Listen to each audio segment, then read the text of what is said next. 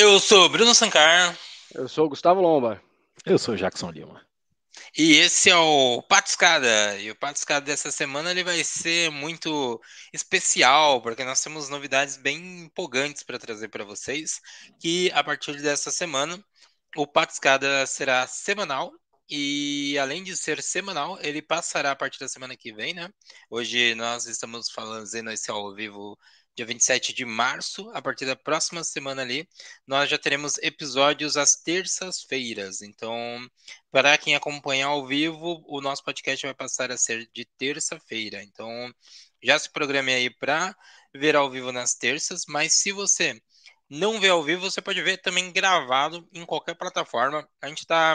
Sabe onde a gente está agora, Gustavo Lombe e Jackson Lima? A gente está no Amazon Music, então, sua Alexa pode falar aí com, pode reproduzir o nosso podcast. A gente está no, no Apple agora, coloquei lá na, na serviços da Apple. Então, se você uh, clicar aí no. Eu nunca lembro o nome, mas eu acho que é iPodcast, tudo é i alguma coisa. Se vocês entrarem lá, vocês podem nos escutar também. Estamos no Spotify, que é o meu favorito. O Spotify é, é onde eu agora dá até para ver em vídeo, dá para ver é, de tudo quanto é forma, dá para fazer enquete, então se tiver enquete, é só entrar lá para responder as enquetes também. É, e qualquer outro que você escute, Google Podcast, os outros normais ali que a galera escuta menos, estamos lá.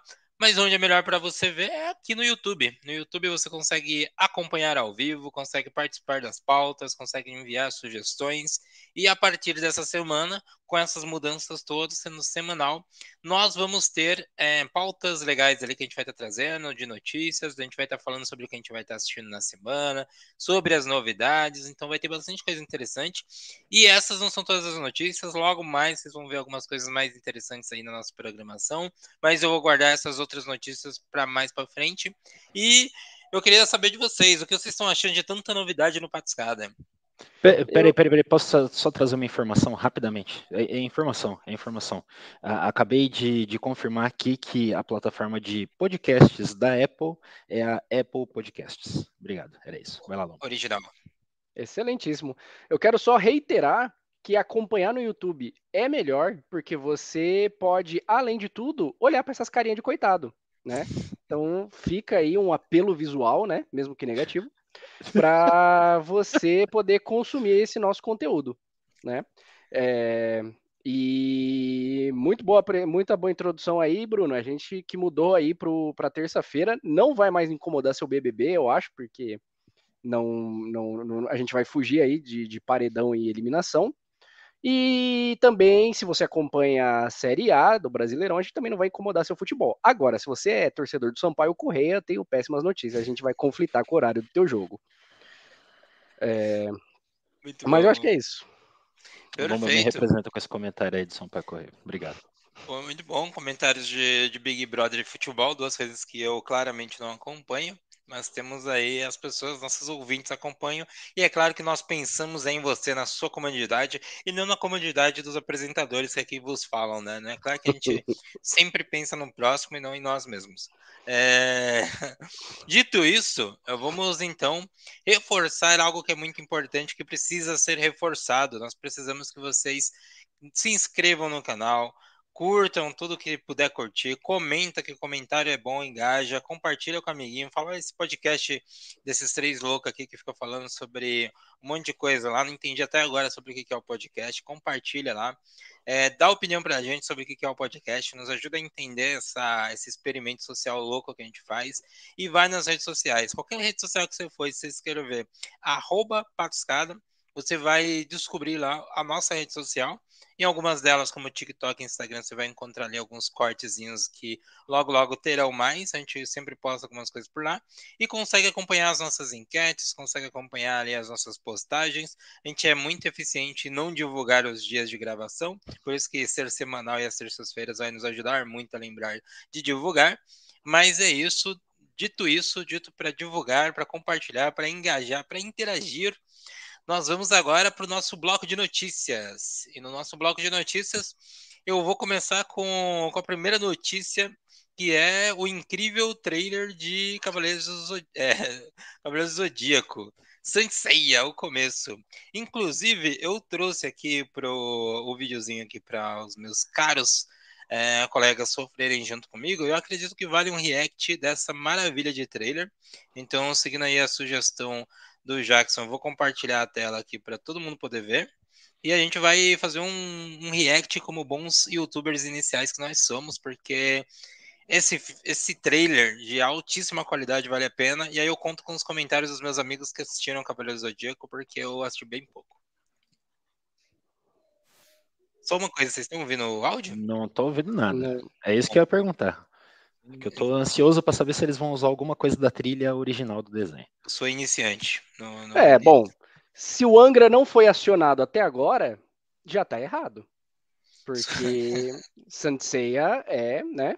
todos nós sabemos, é, é Angra. Então, fico no aguardo do posicionamento da banda de metal brasileira para saber até onde essa, esse filme foi. Vamos ver o que, que eles fizeram aqui. É, é bem empolgante porque eu nunca me lembro como é que eu faço para compartilhar a tela com áudio. Então isso é, é sempre algo muito novo para mim. É, é, como é que chama? É inclusão digital, né? É, é. Idosos confusos com tecnologia. É, isso aí, isso aí é, é, até verdade. Acho que todos nós passamos por uma passamos por isso diariamente, né? Porque acima de tudo, estamos ficando idosos a cada dia. Acima de tudo, estamos ficando idosos a cada dia. Achei um botão escrito compartilhar áudio da guia, então acho que o meu problema está resolvido. Já era. Vamos lá de novo. Estão ouvindo? I had a vision. people burning, everything destroyed. It was Athena. She was doing it. I was doing it. We won't let that happen, will we? Colocar um monte I saw what you did in the ring. I knew it had to be you, Saya. What if I told you Sienna here is the reincarnation of the goddess Athena? and you are destined to become one of her guardian knights.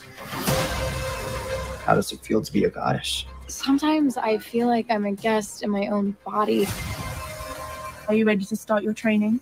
The Pegasus Knight is brave, humble, and committed to protecting Athena with his life. How the hell did you do that?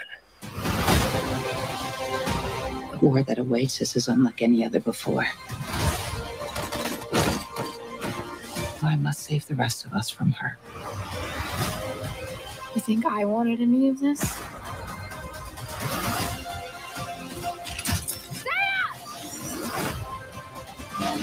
His power is a liability. Once he learns to control it, no living man will be able to stop him. You might want to buckle up.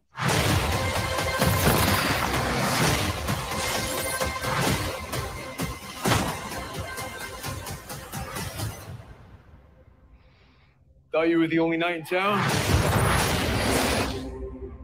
Bom, incrível como vocês podem ver pela nossa reação, a gente tá super empolgado para assistir. Eu então... acho que a, então, a, tem uma frase no trailer que acho que resume tudo, que é quando a menina pergunta: "Você acha que eu queria estar tá aqui?" Caramba. Essa frase resume bem. Porque Essa tá tudo fora de lugar. Tá tudo fora de assim, eu sou super a favor de releituras. Eu não, eu acho na verdade é, muito problemático quando os fãs ficam pedindo que algo seja é, ipsis literis daquilo que é a sua obra original. Pô, se você tá, se você quer, existe um lugar onde você pode ver o conteúdo da obra original, que é na obra original. Então, isso é um ponto, mas assim, isso foi desmontado tanto que não tem onde eu me segurar. É tipo eu ver o Quarteto Fantástico do Michael B. Jordan. Não tem onde eu me agarrar. E aí, várias, várias cenas que eles remontaram, eles remontaram de um jeito ruim.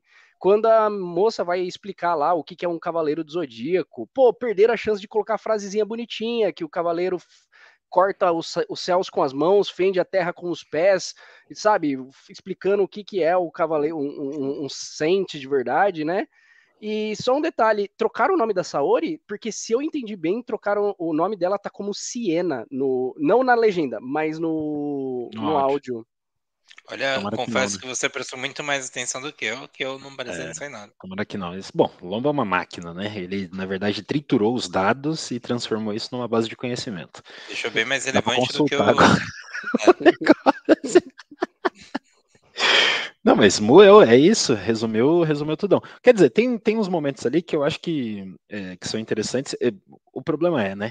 Quem monta o trailer não é o cara que fez o filme, né? Vamos, vamos É. deixar isso bem claro. Sim, São, são pessoas diferentes que fazem esses trabalhos, né? outra O cara empresa. que cria o, o trailer, ele é o cara que já tem ali boa parte do material ou material pronto e vai querer vender aquilo da maneira mais atraente possível para o negócio. O mais atraente possível para essa pessoa que fez esse trailer era contar uma história assim, muito mais de um- tipo uma trama, um, um drama entre eles ali, olha que conexão, que né, um encontra o outro e tal. Cara, eu montando um trailer sobre Cavaleiro Zodíaco, eu teria colocado Shiryu, eu teria colocado. né, enfim, só para dizer o mínimo, tá ligado? Né, não vou entrar no ah, e tinha que ter Cavaleiro de... Sei lá, só o mínimo básico do básico esses daí teriam que ter.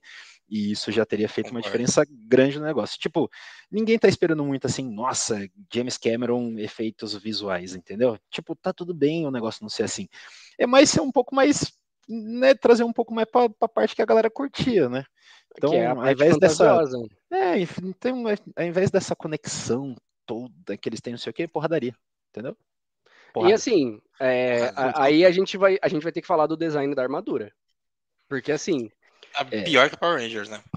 eu já vi cosplay de Cavaleiros do Zodíaco muito melhor do que, do que esse- aquele modelo de armadura. Eu não sei qual que é a proposta de ter um design de armadura daquele jeito.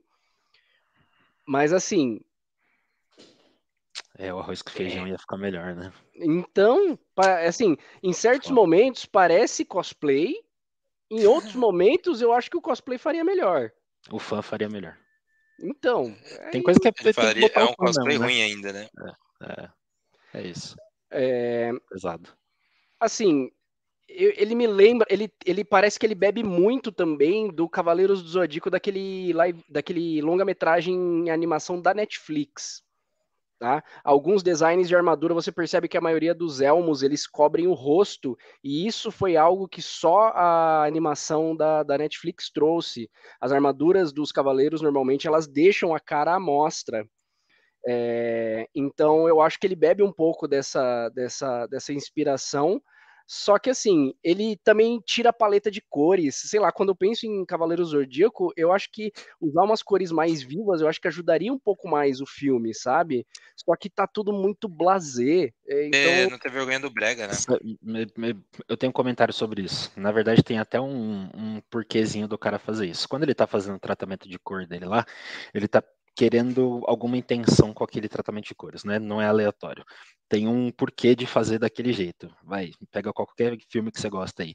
Tem uns que são menos saturados, tem um que tem as cores mais verdes, tem as cores mais amarelas, mais quentes, mais frias, mais isso, mais aquilo. Tem um porquê do, do cara escolher isso. Quando ele tá fazendo um filme que é para ser tipo um, um live action, né? Pessoas reais fazendo o negócio ali. Se ele deixar aquele coloridão que é característico do negócio, vai ficar meio infantilizado. Vai ficar com, com uma cara meio. Pera, mas era de verdade, velho? Pra parecer que é de brincadeira. Tipo, vai ficar muito é, assim, sabe? Meio caricatura do, do próprio negócio. Eles fazendo esse esquemão assim, mais, pô, a- até dessaturado, até né, com menos contraste de cor, com menos é, cores vivas pro negócio, ele traz isso um pouco mais pro pé no chão, tá ligado? Então, assim, pode não ter ficado bom, mas tem um porquê os caras terem escolhido trazer o negócio para um, pra um lado mais assim, sabe? Não que eu goste, mas então, motivo. é, mas assim, eu, eu acho que aí a gente volta a, falar sobre o que aconteceu. Eu acho que o objetivo dessa obra tinha que ser cartunesco, tinha que ser, tipo, escrachado total, sabe? Tinha que abraçar a- a- o lúdico do que estava contando. E assim, é uma adaptação do primeiro, da, ao que me parece, é é uma adaptação do primeiro arco do, do Cavaleiro Zodíaco, que é o Torneio Galáctico, tanto que o vilão, se, assim, ao que tudo parece, é o Ikki Uhum. Né? É o Cavaleiro de Fênix. Só que colocaram a Jean Grey, né? Por algum motivo. Cara, eu pensei nisso. Cara, tem X-Men no meio do. É. Tava muito Então- X-Men. Tava muito X-Men. É, se bem que se colocar a Jean Grey tá certo, porque é o Cavaleiro de Fênix e a Fênix. Então, Aí, filho. é, Pior, total. Muito bom. casou, né? Maravilha. Indo para a próxima notícia, nós é bem rápida, é mais um- uma utilidade pública, mas na um dos filmes do Oscar é Banshees de Inisherin, espero que esteja pronunciando correto, e ele já está disponível no Star Plus. Quem tiver a conta lá consegue assistir pelo Star Plus. É um dos filmes que eu achei mais interessantes ali que foram levados para o Oscar. É um bom filme. Ele vai te prender. É uma história bem interessante porque ela é bem diferente. Você vai tentando entender ali bem o, o destino daqueles dois é, personagens, mas basicamente conta a história do fim de uma amizade e quais os como levar os efeitos do final dessa amizade até as últimas condições, por assim dizer. Vamos ver. Então assim é bem bem interessante ele assistir. Não espero uma amizade dessa para nenhum de nós que estamos aqui nesse podcast, porque seria uma amizade bem complicada. Mas fica aí para assistir esse filme. Ele pode parecer um pouco lento ali, ele vai um filme no seu tempo mais devagar. É diferente de um, assistir um filme de ação ou qualquer coisa do tipo. Mas fica aí a recomendação de assistir esse belíssimo filme lá no Star Plus. É, e aí, falando já de stream, trazendo para um outro ponto que é bem interessante, a gente tem aí um, um elefante na sala da HBO que já está há um bom tempo. E não é na sua sala, Gustavo Lomba, é na sala da HBO, dos diretores da HBO e da Warner Bros. Discovery. Basicamente é o seguinte: é, ano passado, a Warner Bros. comprou, né, se fundiu, na verdade, com a Discovery. Discovery que é uma empresa muito grande. Até olhando ali, comparando, ela chega a ser até maior que, que a Warner Bros. de certos aspectos, por conta dos diversos canais que, elas têm, que ela tem, de outras mídias que ela participa. Então, a Discovery é um grande movimento, né? Então, houve uma união das duas empresas e a Warner Bros. passou a se chamar Warner Bros. Discovery. E aí, com isso, se abre dois pontos bem... Esse elefante na sala, que é a Warner Bros. tem um, o, já a sua plataforma de streaming, que é o HBO Max, e a Discovery tinha o Discovery Plus, que era o seu uh, que até pouco tempo eu também assinava, e aí deixei de fazer parte porque a, Warner a Discovery estava tirando ali os assinantes que tinham para poder pensar em como que eles iriam fazer sobre unir as duas plataformas, né, de você ter todos os conteúdos dentro de uma plataforma. Esse mundo ele poderia ser muito mais simples se as pessoas pensassem, né? Poderia ser só basicamente todos esses conteúdos serem migrados para dentro da plataforma da HBO, que já é uma porcaria. Ela é bem melhor do que era o HBO, mas continua agora com a HBO Max já é uma merda. Se você vai pesquisar as coisas, procurar conteúdos, encontrar a lista, é extremamente complexo. Mas é, e sem falar da parte das legendas ou dos idiomas, que às vezes se você quiser ver outros idiomas eles não estão disponíveis e às vezes as legendas também não estão disponíveis e a dublagem para o Brasil ela tende a ser mais atrasada. Eu particularmente gosto de assistir alguns conteúdos dublados e muitos desses conteúdos às vezes atrasam o lançamento para atrasar o lançamento para lançar com a opção em dublado, ou seja, não disponibilizam nem no idioma original nem no dublado porque eles atrasam para poder dublar e às vezes é um episódio sai essa semana, daqui duas semanas sai outro episódio. Dito isso, a gente tem uma, né, toda essa atualização é para dizer que essas duas empresas que agora são uma vão lançar um novo stream. E aí provavelmente o HBO Max vai passar de, de deixar de existir assim como deixou de existir o HBO, não sei das quantas que existia Go. antes, o HBO Go, para poder existir esse último e todos os assinantes serem migrados novamente para uma nova plataforma.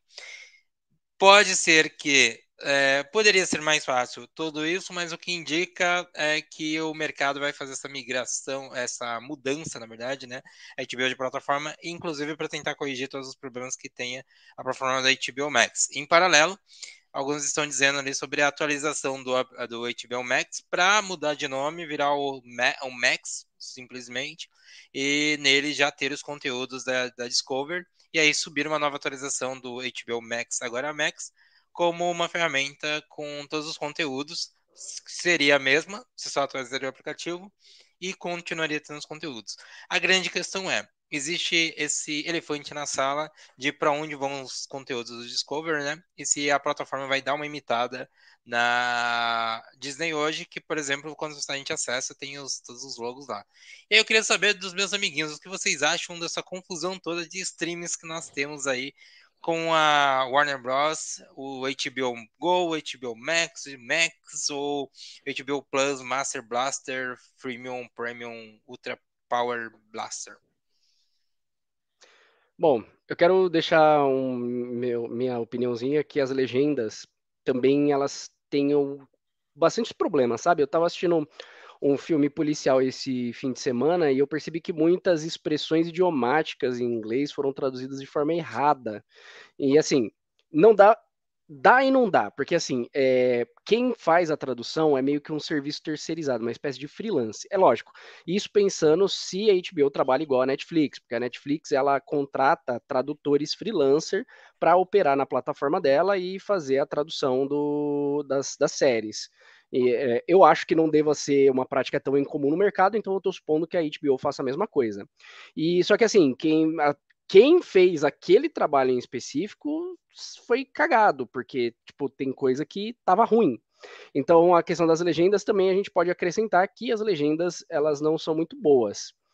É... E assim, dá para você perceber algumas movimentações já na HBO. A HBO está removendo é, itens do seu catálogo.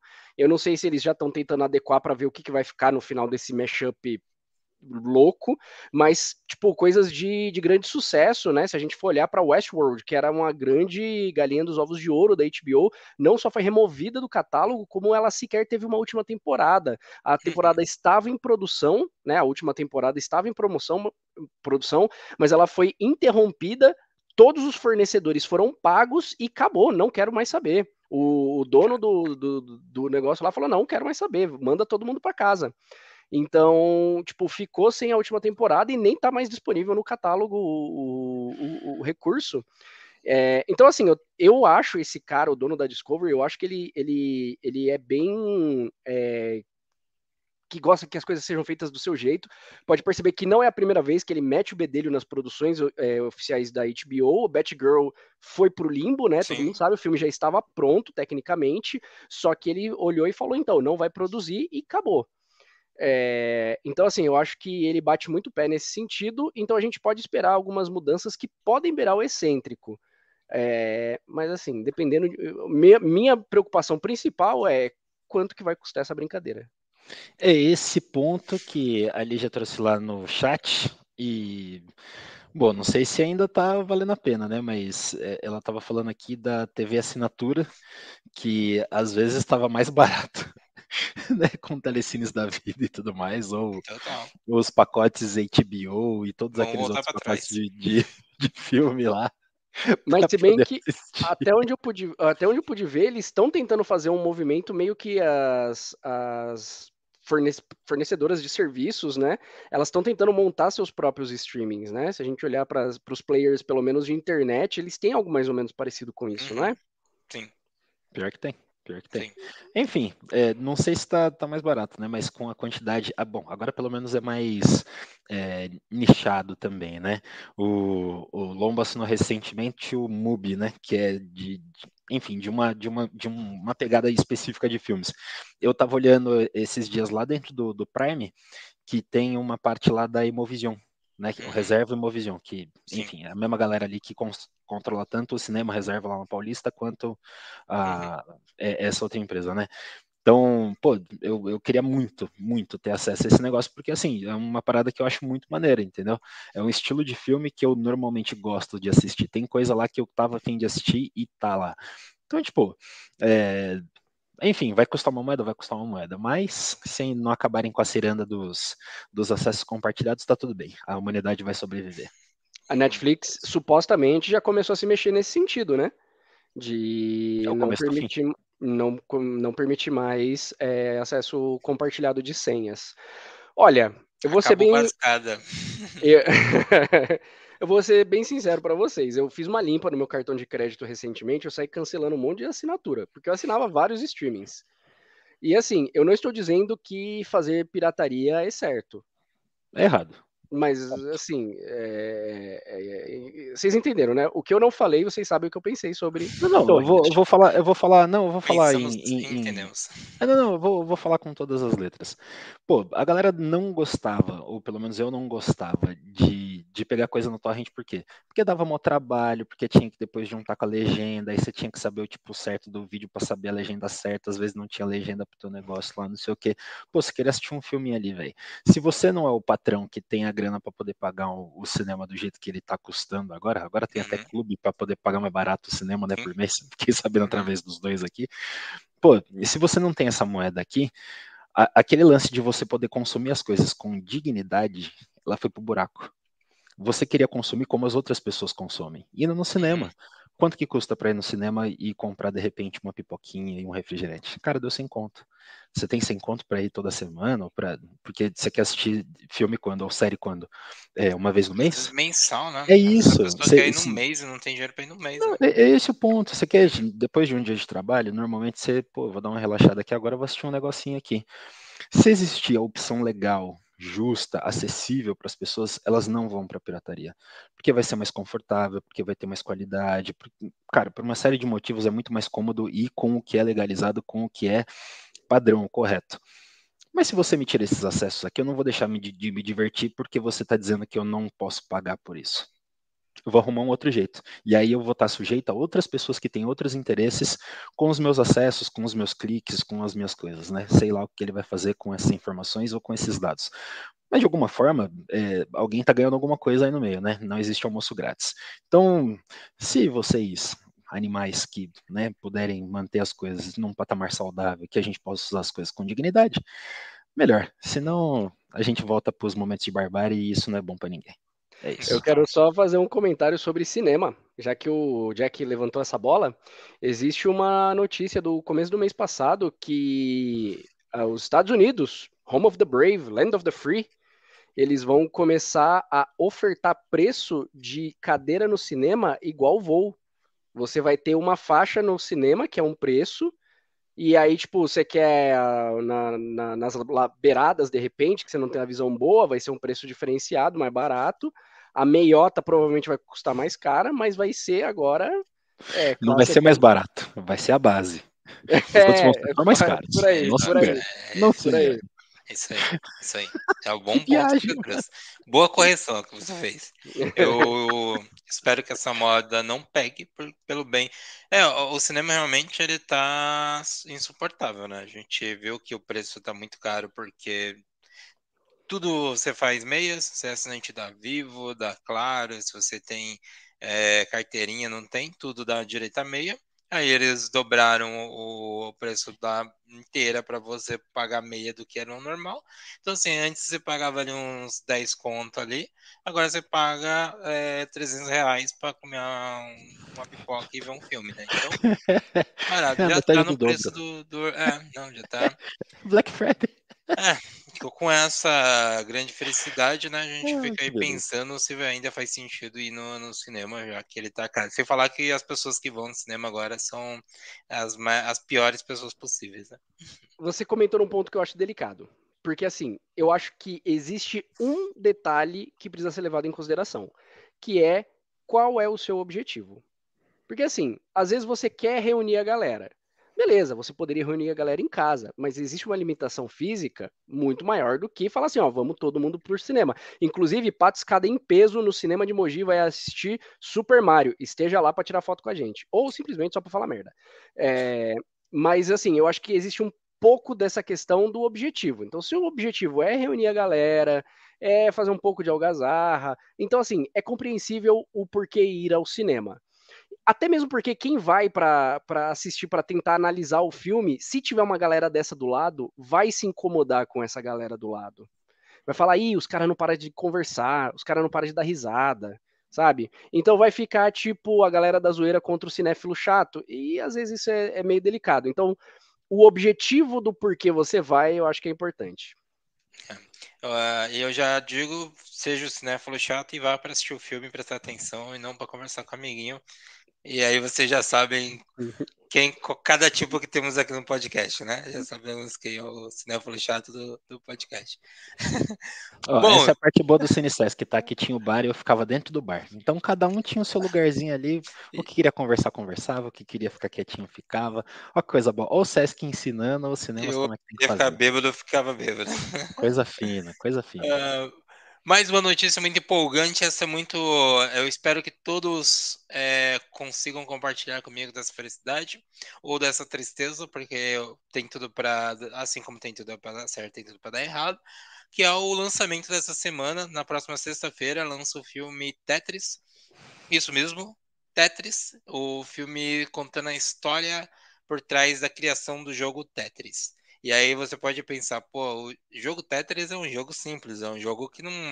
Que história tem para contar sobre um jogo que você tem que ficar lá montando as pecinhas e tudo mais. Mas esse, esse, essa história já foi adaptada em uma graphic novel, uma HQ, né, uma história em quadrinho, que conta essa história real. É uma que eu tenho, inclusive, eu gosto bastante dela, porque ela fala muito sobre toda a parte da história da criação do jogo, fala dos bastidores ali do Tetris, fala do envolvimento com outras grandes empresas, né, com a Nintendo, com o mercado na época de jogos que estava se popularizando, num cenário onde a gente tinha a, a Guerra Fria, né? A gente tinha ali todo o cenário político entre o, a Rússia e todo o resto do mundo, e principalmente com os Estados Unidos.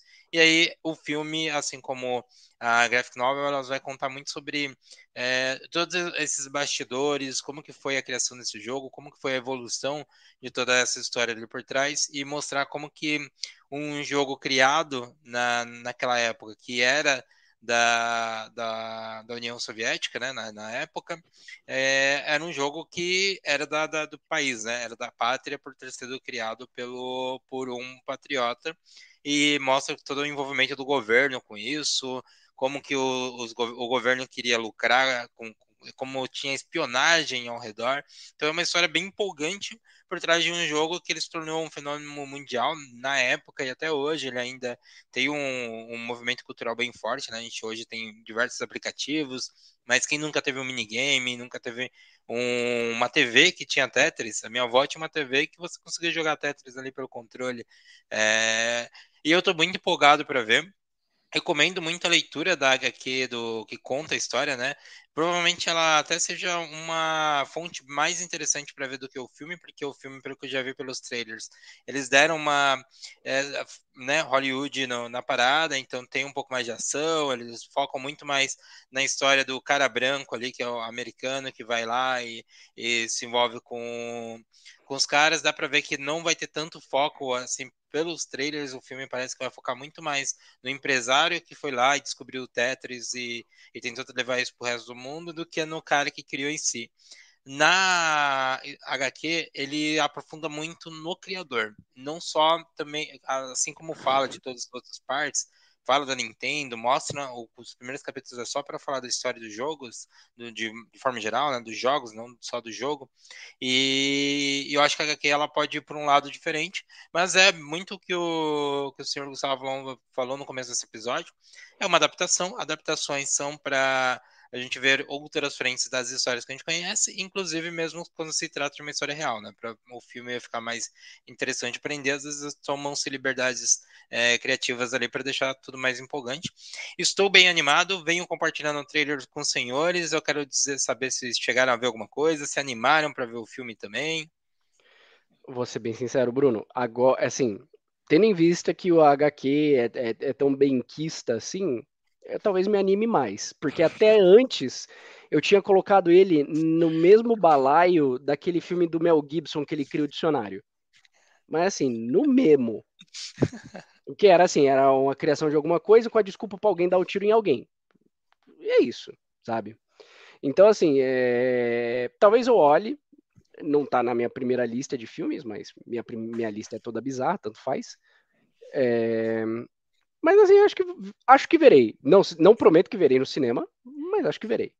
E eu recomendo, inclusive, já que você gostou aí do, do que eu falei sobre HQ, tem um link na descrição desse vídeo. Clica nesse link e você consegue comprar lá a HQ do, do, do Tetris. E aí, inclusive, se você comprar pelos links da descrição ali de coisas que nós vamos estar citando aqui ao longo do episódio, a gente faz parte agora do programa de afiliados da Amazon, então isso nos ajuda também a gente conseguir ali custear as coisas, pagar a ferramenta e parar de ter esse patozinho aqui que fica aparecendo da marca da água aqui e ter o nosso pato ali no lugar. Inclusive, a hora de falar da iogurteira top term. Não, mentira. o plano todo é só trocar o pato aqui. O plano, é, o plano é tentar conseguir ali. Que a ferramenta é em dólar, a gente precisa que vocês nos é ajudem é ali. É o dólar tá muito caro, gente. Falou tudo. Ah, só um último comentário agora ainda sobre o Tetris, é com o Taron Egerton. Então, para quem já tinha gostado dele lá no, no filme, por exemplo, do Elton John, tá aí o cara de novo e diz que tá, tá bem. E aí, Lomba, fica tranquila, no Apple TV não é no cinema, não. O, o preço da Apple TV é bem mais acessível do que o do cinema, por incrível que pareça. E Taron Egerton, que já se deu bem interpretando obras adaptadas com Kingsman, né? Sim. É um bom ator, eu acho que ele. É, assim, pelo que eu vi de novo, vai focar muito em ação. Eu gostei de bastante deles usarem a linguagem visual do filme, né? É, do, de um modo geral ali com o Tetris, de trazer outros elementos, de trazer outras coisas com o Tetris. Recomendo ver o trailer, a gente vai deixar o trailer na descrição também.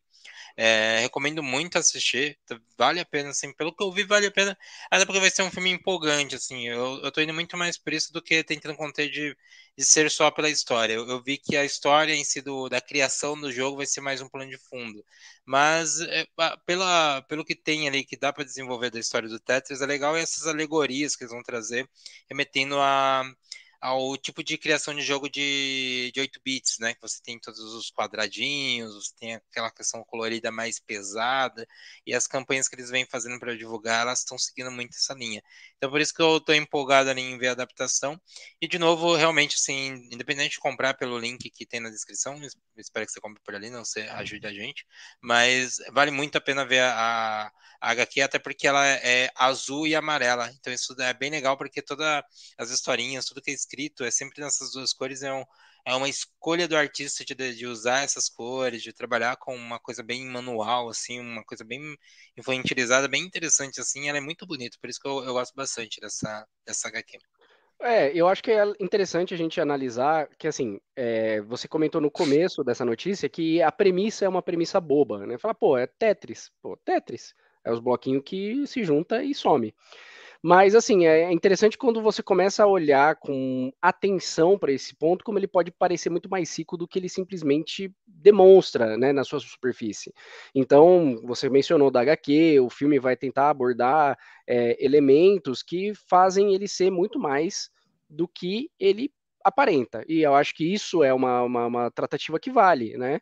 É, um, é assim, é, ter uma, ter uma obra que não dependa de um careca bombado ou de um carro em chamas para chamar atenção é curioso, né?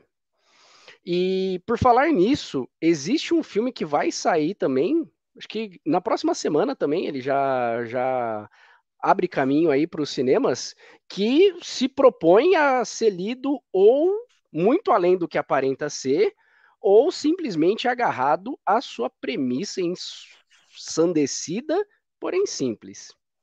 Estou falando daquele boneco que fez feio demais no Oscar, mas que esperamos que faça muito melhor em CGI na frente das telas. Eu estou falando de Cocaine Bear, o urso do pó branco, traduzido aqui no, no, no, no Brasil. Né? E a premissa é tão simples quanto o título do filme, né? É um urso que né, é, introduziu em seu organismo quantidades industriais de cocaína e agora sai lanhando Deus e o mundo.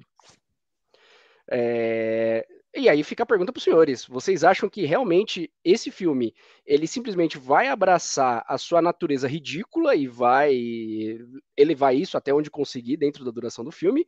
Ou se, vocês acham que realmente tem alguma coisa por trás ou algo que pode ser subentendido aí, um subtexto do filme que pode ser maior do que realmente parece. Uma crítica social. Uma crítica social foda, exato, da guerra às drogas, sei lá. Muito bom, uma crítica social.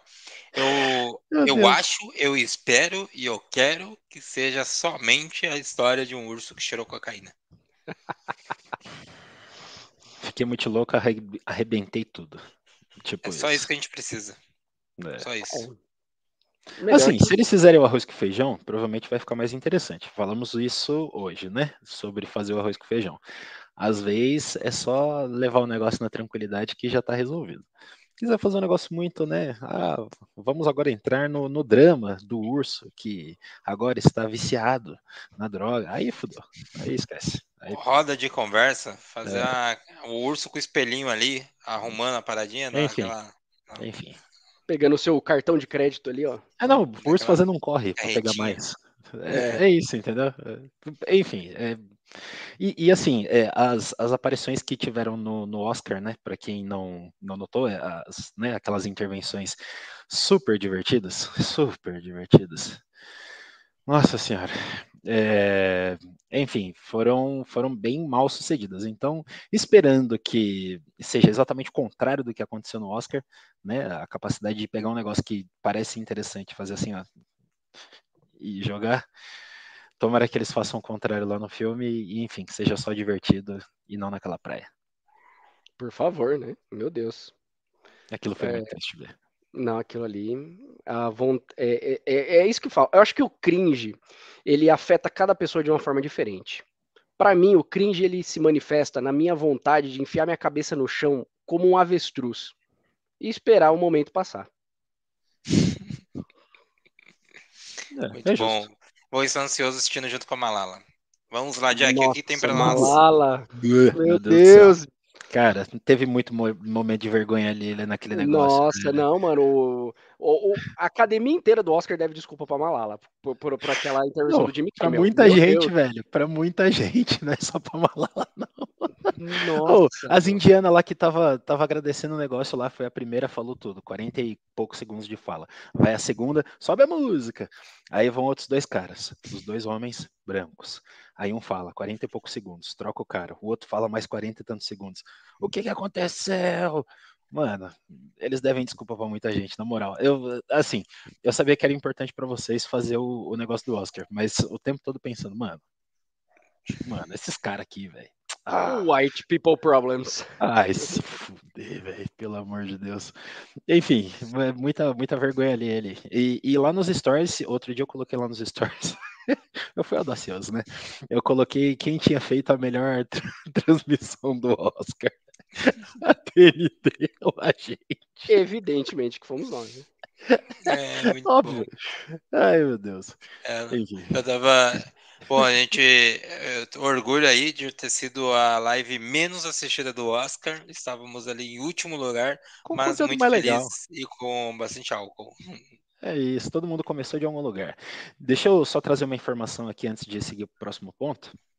A gente falou rapidamente ali sobre Tetris e a música que inspirou o negócio todo, que na verdade foi composta pelo Hirokazu Tanaka em 89, é a música de nome lá vai um assassinato pronúncia russa, né? Korobeinik, ou alguma outra forma de dizer essa mesma palavra aqui. Então, essa é uma música popular russa que aí de alguma forma foi transformada na versão do Game Boy para Nintendo. E esse tiozão aqui, o senhor Hirokazu Tanaka, fez a versão que todo mundo conheceu do, do Tetris. É isso. Só para só pra fechar o assunto Tetris. Informação. Aqui tem Ah, é? cultura, pô. Ah, Essa informação é uma informação muito boa, mas a próxima informação que você tem para trazer não é tão legal, né, Jack?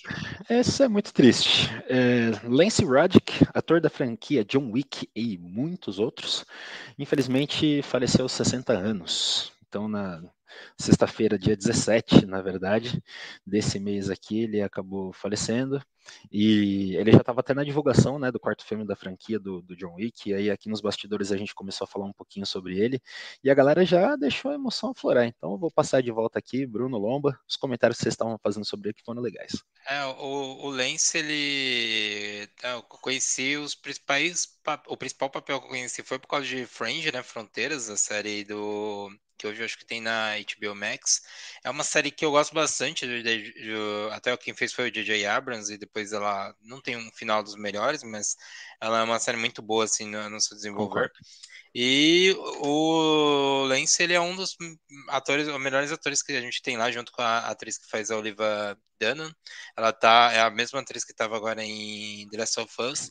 E eu acho que o personagem dos dois é muito bom, inclusive quando ele vai, o personagem dele, né, vai, vai evoluindo ali, aí você vai tendo mais destaque do, do personagem. Uh, não vou dar spoilers de Fronteiras porque vale muito assistir, mas conforme a gente vai descobrindo todas as possibilidades, isso requer que os atores interpretem de outras formas, né? Eles têm outras perspectivas dos seus papéis devido a acontecimentos que vão se desenrolando lá. Então. E aí ele faz o Capitão Browers, que é um dos personagens mais legais e é bem bacana. Então, quando ele foi para John Wick, já era um personagem que eu gostava bastante. Eu assisti uns dois episódios daquela terrível série do Resident Evil só porque ele estava na série também, então porque ele ia fazer o pai das meninas, né, o cientista ali envolvido. A série é horrível, mas ele estava lá.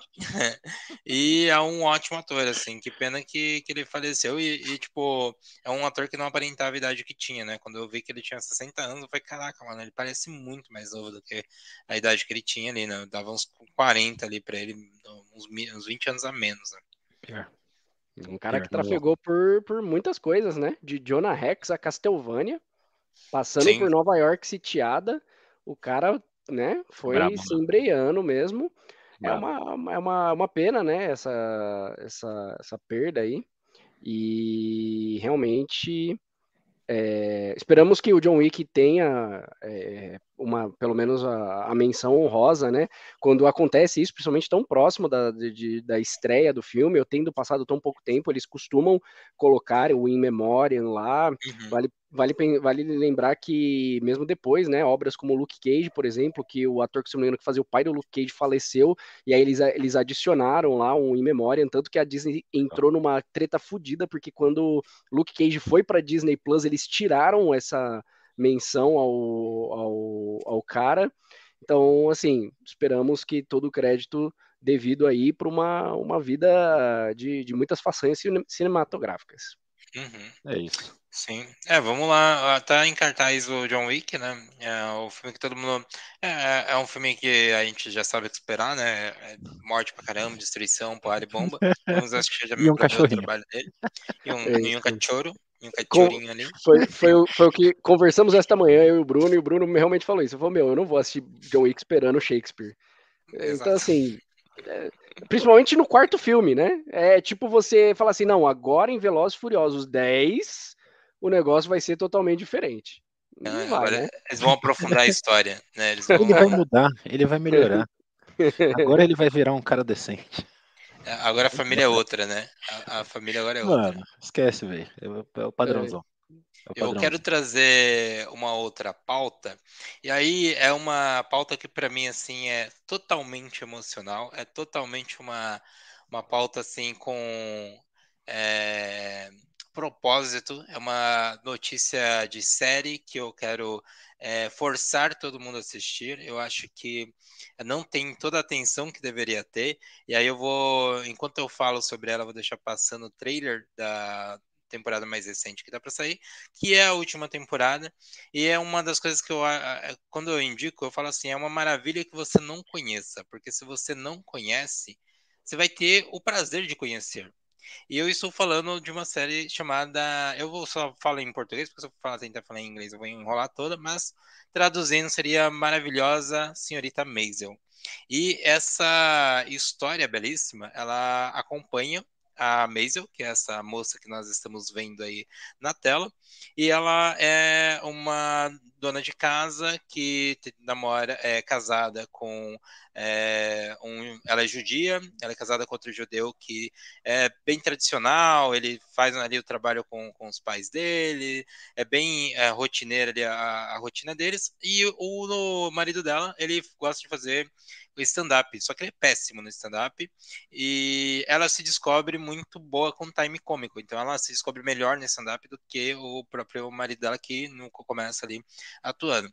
E nos episódios a gente vai aprofundando as histórias, vai se aprofundando na, na vida dela, tentando assumir uma carreira de comédia nos anos 20 ali, uma época completamente conservadora, uma época ainda sem falar de toda a questão social, né? não só da questão da mulher, mas também até dos judeus, de todo o papel da comunidade judia nos Estados Unidos e, e, tudo mais, e a história da comédia por si só nos Estados Unidos, evoluindo ali dos, dos é, palcos para programas de TV, para outras áreas e todos esses impactos que tem ali na cultura norte-americana.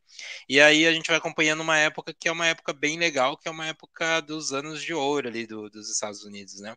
E é uma série que ela é bem feminina, ela foca muito mais ali nos anos 60, né? Correção.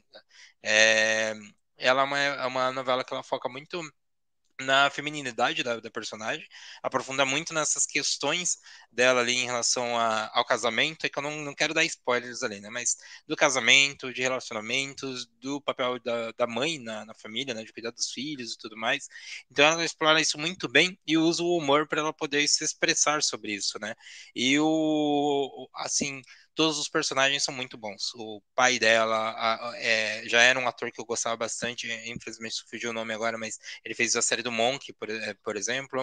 A mãe dela é uma atriz muito, muito boa, assim, também. Eu morro de rir com as conversas que tem relacionadas de família. Os roteiristas são muito bons, assim, porque é, eles falam muito rápido, é palavra pra caramba, e é um time de comédia muito bom, assim, você pega muita coisa, é, é incrível, assim. E sem falar dos outros personagens que aparecem, que vão sendo apresentados, que também vão é, tendo, e a, a colega ali, companheira e empresária da, da, da Miss Maisel também, que é incrível, assim, ela é muito engraçada, ela é toda é, ela é toda masculina, então todo, tem um, todo um impacto, é, tipo, um contraponto com a, com a Maisel, que ela é muito feminina, ela gosta de vestidos é, lindos, que a, a, roupa, o figurino da série é muito bom também nesse sentido, e ela é muito feminina, ela é muito masculina, e tem esse choque das duas, e muitas piadas sobre isso, sabe, sobre essa fragilidade da, da Maisel, dela chegar atrasada, dela ser muito isso, e toda a questão da, da, da empresária dela, que também me fugiu o nome, hoje tô, tá incrível, é, lidando com todas essas questões, né? Então, assim, é uma série que eu recomendo muito. Tá indo para a última temporada, que é a quinta temporada. Então, se não assistiu, assista desde o começo, vale muito a pena. É de é de chorar também. Você tem uns episódios ali que você fica, caraca, mano, é, é, é complicado. Então, se não viu, aproveita que já tá, vai sair essa última temporada, já começa o começo e vai até o final, sabe? Achei muito bonito seu comentário. Só tenho uma pergunta. É, o fato dela ser muito bonita tem alguma coisa a ver no sucesso dessa série aí, com todo esse entusiasmo que você falou, ou é só um detalhe? Cara, eu acho a, a série é muito bem produzida. Tipo assim, a, vai da, os figurinos a, a edição, o roteiro e os atores, assim, tipo, ela é bonita, tem muito ator bonito, tem muito ator bom e até é, é, é uma série bonita de assistir, sabe? Aquela série bem bonitinha de você ver. E quando você pega o lance do que nem eu falei da produção da série em si, né? Você tem um, um corte na, na, na, série que ele é muito bom, assim, que é um corte que, putz, eu não sei se eu falo ou, ou se é melhor assistir, porque melhor é uma transição muito bem sacada de, de, de mudança ali de cenários, assim, de, de você estar tá de um lugar para outro e você depois em off eu falo para vocês, mas é uma sacada de, de edição que você, quando você assim, você fica voltando, sabe? Você, você viu aí você fala, pô, que legal. E você volta e aí você fica vendo e os figurinos de novo, que é cada roupinha muito bonitinha, assim, que é coisa que roupa de boneco, saca? Você tá vestindo um monte de bonequinha ali e aquelas roupinhas muito bem feitas, né? Então tem todo esse glamour do, dos anos 60, ele é muito exacerbado pela série. E aí eu acho que isso é encantador também, porque a gente cria essa conexão com o passado no, no, nostálgica, de que tudo era bom, de que tudo era legal, mas não é que a série reforça isso para você, putz, eu tô comprando. Não, mostra um monte, todos os defeitos ali da época, mas mostra todas essas questões, né? Toda a questão cultural, a França em um dado momento se torna importante para essa influência de, de, moda da série. Então, assim, ela é bem legal. A, a, série é bonita, a atriz é bonita, os personagens são bonitos, o roteiro é bonito, a edição é bonita, assim. Então, é por isso que eu acho que ela é, é tão bem reconhecida, assim, no... É, é, muito mais em off, né? Não é? O grande público acaba não conhecendo, que é uma grande perda, assim. Eu acho que mais pessoas deveriam assistir essa série. É legal mesmo. É legal mesmo. Isso é verdade. Achei interessante que temos um comentário que não concorda, é, que concorda com a sua opinião, mas não com a sua fala.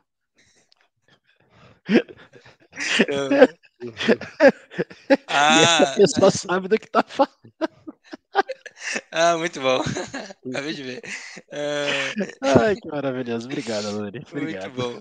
É... é... não é chata. Eu vou até fixar o comentário aí. A série não é chata. É, é muito legal. De verdade, é muito legal. Vale eu me prendo às coisas técnicas, né? Mas a... toda a parte não técnica também é muito boa. É uma forma de ver beleza também, né? Pegar esses detalhes de como os caras foram cuidadosos e tal. Agora falando sério, né? É, pô, é, é muito bem feita mesmo. Papo reto. É assim, é, é muito bem feita. Tipo, provavelmente você pode, assim como o Bruno, se apaixonar pela série e querer assistir tudo, porque é realmente legal. Tem, tem todo um drama realmente em cima da, da história da mulher. Ela é muito boa com o time do, dos stand-up dela, então, tipo, é, é legal mesmo de ver. É isso. É, é, é, existe aquela máxima, né, que a gente fala que nada é por acaso, né? Então, o enquadramento tem uma, um significado, a adoção de uma roupa, de cores específicas, da composição do cenário, né? Então, assim, é, eu entendo que em certo, em certo nível é, é, é desculpa, bom, a gente nunca pediu desculpa antes, né? Então, em certo nível é punhetar cinema, né? Então, ah, é composição, é, um, é, uma, é, um, é uma edição, em certo nível é punhetar cinema, mas assim. É... Legal também. Então, é a brisa de cada um, né? É. Um gosta de carro, uma pessoa gosta de carro, uma pessoa que se entende mais com música, outra pessoa gosta mais de jogos e outra, outra mais de cinema. É, então, Total. ok, né? Enquanto Total. você não estiver vendendo seus móveis para é, alimentar essa sua brisa, tá tudo bem. É, isso só o urso do pau branco faz. É, vendendo os móveis de urso dele. O mel. Ai, meu Deus. Eu tenho umas histórias tristes sobre isso, mas eu acho que aqui não é o nem Eu acho que é o momento. Vamos deixar é. essas histórias para lá. E aí eu vou eu vou compartilhar a tela para o próximo para a próxima notícia que Gustavo Lomba irá trazer. Vou trazer É, o Gustavo Loma foi com Deus. Ele deve ter, em vez de puxar a notícia, ele é. acabou fechando foi. a aba. É que então... foi hora de morfar. Aí ele. Ele morfou daqui. então. O Zordon chamou ele. Exatamente. Ai, ai, ai. Ai, ai, ai. Meu. Meu. Meu PC. Ai, meu Deus. É. Foi maravilhoso que você sumiu bem na hora aqui, velho. Exatamente, né? Mas uh, o Bruno tinha comentado sobre o poder da nostalgia, né?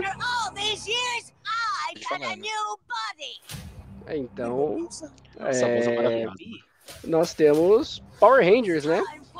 Todo jovem da década de 90 viu a ascensão dos Super Sentai, né? Que é uma tradição tipicamente japonesa de, de um grupo de cinco jovens que usa uma roupa de cores muito é, vivas e faz umas poses muito bizarras que a gente chama de bizarro, mas na verdade é baseado no teatro japonês. É, e tem que enfrentar aí monstros diversos. É, então, baseado na, na primeira, no primeiro Super Sentai que foi ocidentalizado, mas não é exatamente o primeiro Super Sentai que foi criado, vieram os Power Rangers e agora a Netflix se aproveita dessa onda nostálgica para trazer o grupo de volta. Não é exatamente a primeira formação, vocês vão perceber que pessoas como é, o Jason não está presente, né? Nem os atores infelizmente póstumos, que é o caso da Tree Tang, que morreu ainda durante a primeira temporada, ou o Jason David Frank, que faleceu recentemente, infelizmente acometido de suicídio. É, mas você tem aqui todos os elementos de Mighty Morphin Power Rangers, que é uma entrada, é uma abertura que fica na mente, né? É uma aquele solinho de guitarra do, né, típico da, da é contagiante, né? E a Netflix se aproveita aí para trazer os Power Rangers de volta. Total. Eu tenho sentimentos muito conflitantes em relação a isso, especialmente pelo tempo em que foi escolhido isso, né? Bom, que a Ranger amarela, né, a Triton, morreu já faz muito tempo, então, assim, não, eu não acho que seja um, um grande bait querer trazer, porque que nem o, no, pelo que o trailer dá a entender, essa menina que aparece aí é filha dela e existe uma espécie de plot em que a Rita teria matado a Ranger amarela original e por isso a filha que tá aí. Ah, já nem precisa mais assistir o filme. É, agora, Agora, em relação ao Jason David Frank, aí eu acho que o calo é um pouco mais embaixo. Porque, assim, foi uma perda muito recente. Era um cara que carregava o legado de Power Rangers nas costas. O cara ia para todos os eventos. Meu, o cara bancou muita coisa inclusive canais não oficiais. Existe um canal no YouTube chamado Bet in the Sun que simula algumas tretas alimentadas por fãs, e as duas tretas de Power Rangers ele esteve lá, que foi a do Ranger branco contra o Scorpion e o Ranger verde contra o Ryu, ou vice-versa, eu nunca lembro. É, mas ele que foi, ele que fez, ele que coreografou, porque para quem não sabe, o Jason David Frank é dono de uma é, era, né? Dono de uma enorme rede de academias de karatê nos Estados Unidos. Então ele realmente é um artista, é um artista marcial, chegou a ter lutas do UFC, eu, eu já vi ele lutando no UFC, então é um artista marcial completo, mas é, Esse completo junto com o UFC ficou muito bom. Pareceu o Bruce Buffer falando All around America. Mas, assim, eu acho que é um pouco de bait, sim. É, é, o, é, o, é o tipo de, de, de desconfiança que eu tenho quando a Marvel começa a querer gerar bait com o Chadwick Boseman, sabe? Então, eu, eu, eu entendo que existe a dimensão de você querer honrar o cara que se dedicou tanto à franquia, mas eu sei que para transformar isso no bait é um pulo muito pequeno. É, assim, você como o cara do dinheiro, você não tá muito preocupado com isso, né? Tipo, você quer o retorno. Se isso daí vai ajudar a trazer retorno, bora. Mas assim, faz parte de uma onda também, tá ligado? Se fosse especificamente só esse que tivesse saindo, cara, aí é enfim, bem bizarro, né? Mas como tem muita coisa aí, o que aconteceu com os anos 80, que veio muita coisa e tal, e produzirem, blá blá blá, tipo, a galera ficou um pouco mais velha, talvez agora seja a hora dos anos 90 e a galera vai trazer pouco de tudo aí de, de anos 90 aí também para fazer os seus próprios remakes e não sei o quê. É, enfim, acho que tá, tá dentro desse mesmo pote. O, o, Cobra Kai, por exemplo, é de que época? Os Karate Kid é anos 90 já era final? É anos 90, se não me engano. Né? Eu acho que o primeiro, eu acho que não. Deixa eu conferir. É, é, que, que ele vai tendo ascensão ali no, nos anos 90, é, entendeu? Tipo, depois cai, né? Vai trazendo mais pro, pro, pros anos 90 aqui. Pô, 1980, é perdão, 1984, o primeiro, o primeiro Karate Kid. É, é mais antigo. Uhum. E ele vai até que época? Bom, tanto é, faz. Se pegar o, o, os caras lá, ele já, já tem mais de 50 anos, né? É que o é. Laruso, ele, o ator que faz o Laruso, ele vai, parece muito mais novo do que o Jordan Lawrence, né? Que já, já aparenta ser um pouco mais velho ali, mas tá bem mais cuidado ali. Acho que o, o dinheiro para Laruso foi muito mais aproveitado ali. Então, não, assim, meu, meu problema não é nem a onda nostálgica, sabe? Meu problema é, é, é mexer com gente que se foi, e então é bem delicado. Inclusive, vale mencionar que o Jason David Frank é, faleceu, deixando um último filme gravado que é sobre Power Rangers, é a Lenda do Dragão Branco, tá? É o, é o, é o último filme que ele gravou, inclusive a, assim, é uma história muito delicada, não quero entrar em muitos detalhes, mas ele morreu logo em seguida da, da, da, gravação desse filme, eu, durante o finalzinho da, da gravação, é, é, é, delicado, é muito delicado, uhum. né? Tem, tem umas histórias meio estranhas é, acerca disso. Mas, então, assim, eu não sei. Eu não sei onde fica a linha, sabe? É, entre o mau gosto e a homenagem, eu não sei onde tá a linha, e para mim é tudo muito difuso. Mas para quem gosta de, de porradaria, faíscas e bonecos de massinha, isso aí. Não vai, não vai faltar, né? Como a gente pode ver ali, uma hora eles estavam andando simplesmente na grama e a grama estava explodindo. Então, É isso. é, é, contem com esse. A expectativa para esse tipo de, de Mas- realização. Não era o que estava sendo pedido para Cavaleiros do Zodíaco agora há pouco? Eu acho que é a mesma vibe. Exatamente. É, Não, Exato. E eu acho que tá Bastante certo. Eu acho que tá. Se você fizer um Não era uma crítica, muito, era um, né?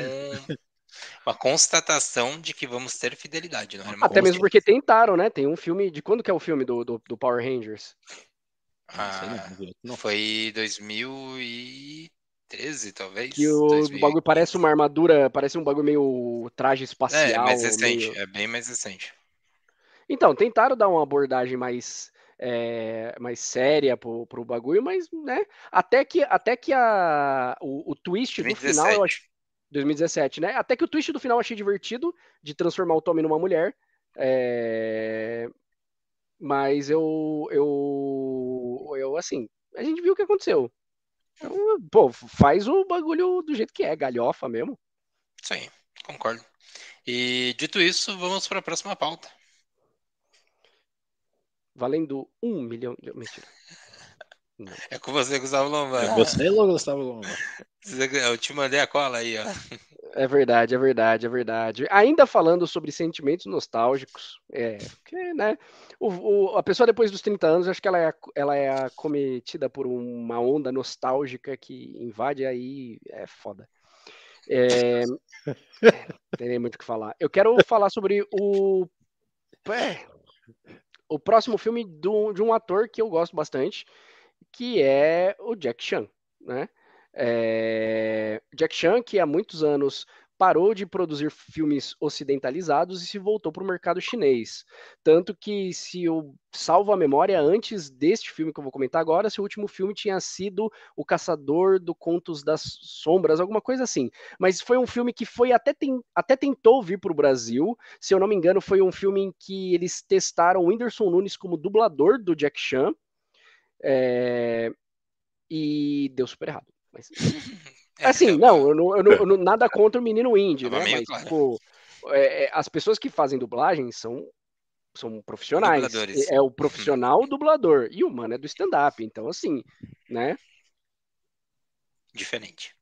Já dizia o filósofo, cada um no seu quadrado, né? Não que ele não possa aprender o ofício, mas é aí que tem a questão, né? De aprender o ofício. Foi uma merda, pode falar aí, pode criticar o Anderson Nunes. Não, porque ele vai querer fazer uma luta de boxe comigo e vai dar tudo errado. É, Aí você chama ele pro Kung Fu. É Porque porque é eu, eu não é sou eu não sou o popó para esmirilhar ele, né? Então, é, mas esse o, o que importa é que Jack Chan vai lançar um novo filme, o novo filme se chama Ride On e ele fala justamente sobre um dublê que vai precisar fazer um novo filme com um cavalo, né? Então é capaz da gente ver um pouco da, de, de autorreferência é, acerca desse filme. Pessoas que estavam faziam parte do primeiro da, da primeira trupe de, de coreógrafos, né, e dublês do Jack Chan está lá é, contracenando com ele no, no, no filme, não como dublês, mas como atores coadjuvantes, né? Então, provavelmente você vai ter referência. Você tem referência, se eu não me engano, no trailer, você tem uma referência, inclusive, à cena do guindaste, que foi uma das cenas mais perigosas que o próprio Jack Chan fez enquanto ele ainda fazia parte do, do cinema chinês da década de 80. É, então, assim, é, eu acho interessante você ter alguém com tanta experiência em é, como dublê fazendo um filme sobre dublês, sabe? Eu acho que é uma espécie de metalinguagem interessante e como é Jack Chan, eu vou assistir. Foi mal, eu sou gado. É, total. Eu... Um comentário rápido aqui. Vocês assistiam o, tipo, os, as cenas pós-créditos dos filmes? Sim, Claro. todos. Que ele todos. mostrava lá, tipo, ele se quebrando, fazendo as cenas e tal. Aquilo Nossa, era a parte mais é a legal. pra parte. mim.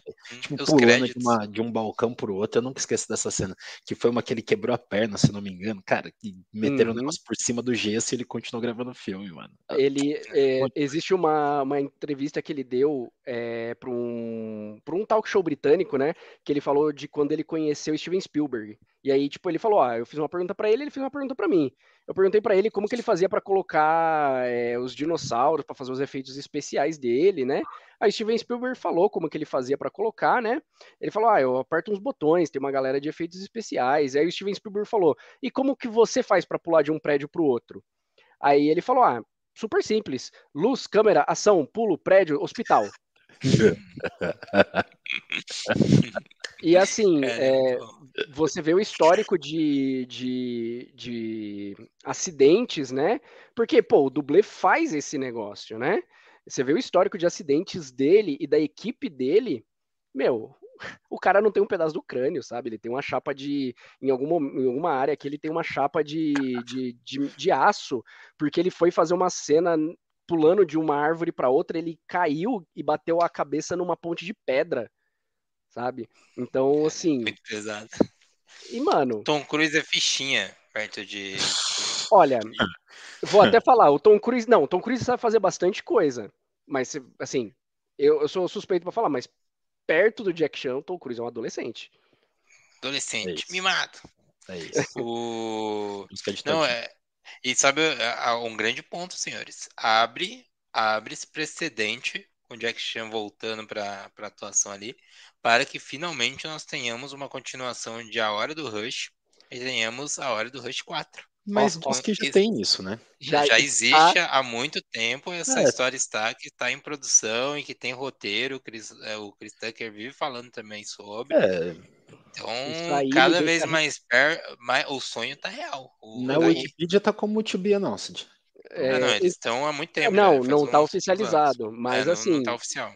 Rumor. deixa, deixa os pelos arrepiados, assim, ó, a hora do Rush 4. Já, já tá, tá É. aí, tá aí. Falta uma ligação para a pessoa certa em Hollywood pra gente conti- ter essa continuação. Sim, Pô, era bom sim. demais, né? Hora do Rush, velho. Você é louco. Everybody E- was Kung Fu fighting.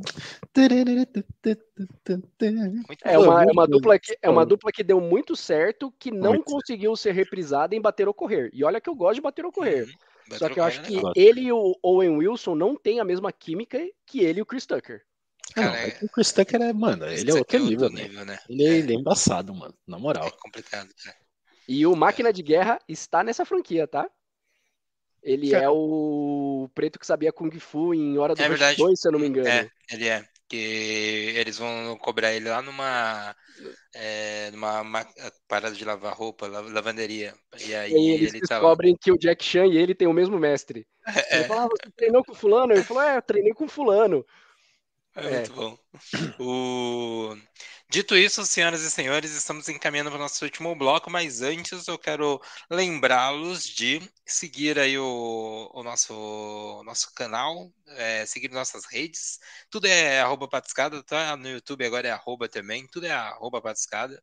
E conferir os links na descrição. Se vocês clicarem por esses links aí, vão ver as recomendações que nós trouxemos nesta, neste episódio. E aí eu quero trazer mais algumas recomendações do que eu assisti essa semana e que eu acho que vale a pena você assistir, ou que não vale a pena você assistir. Então eu e o Jack separamos aqui algumas é, indicações e contraindicações. E começando por Cidade Invisível. Cidade Invisível, série brasileira que lançou na última quarta-feira.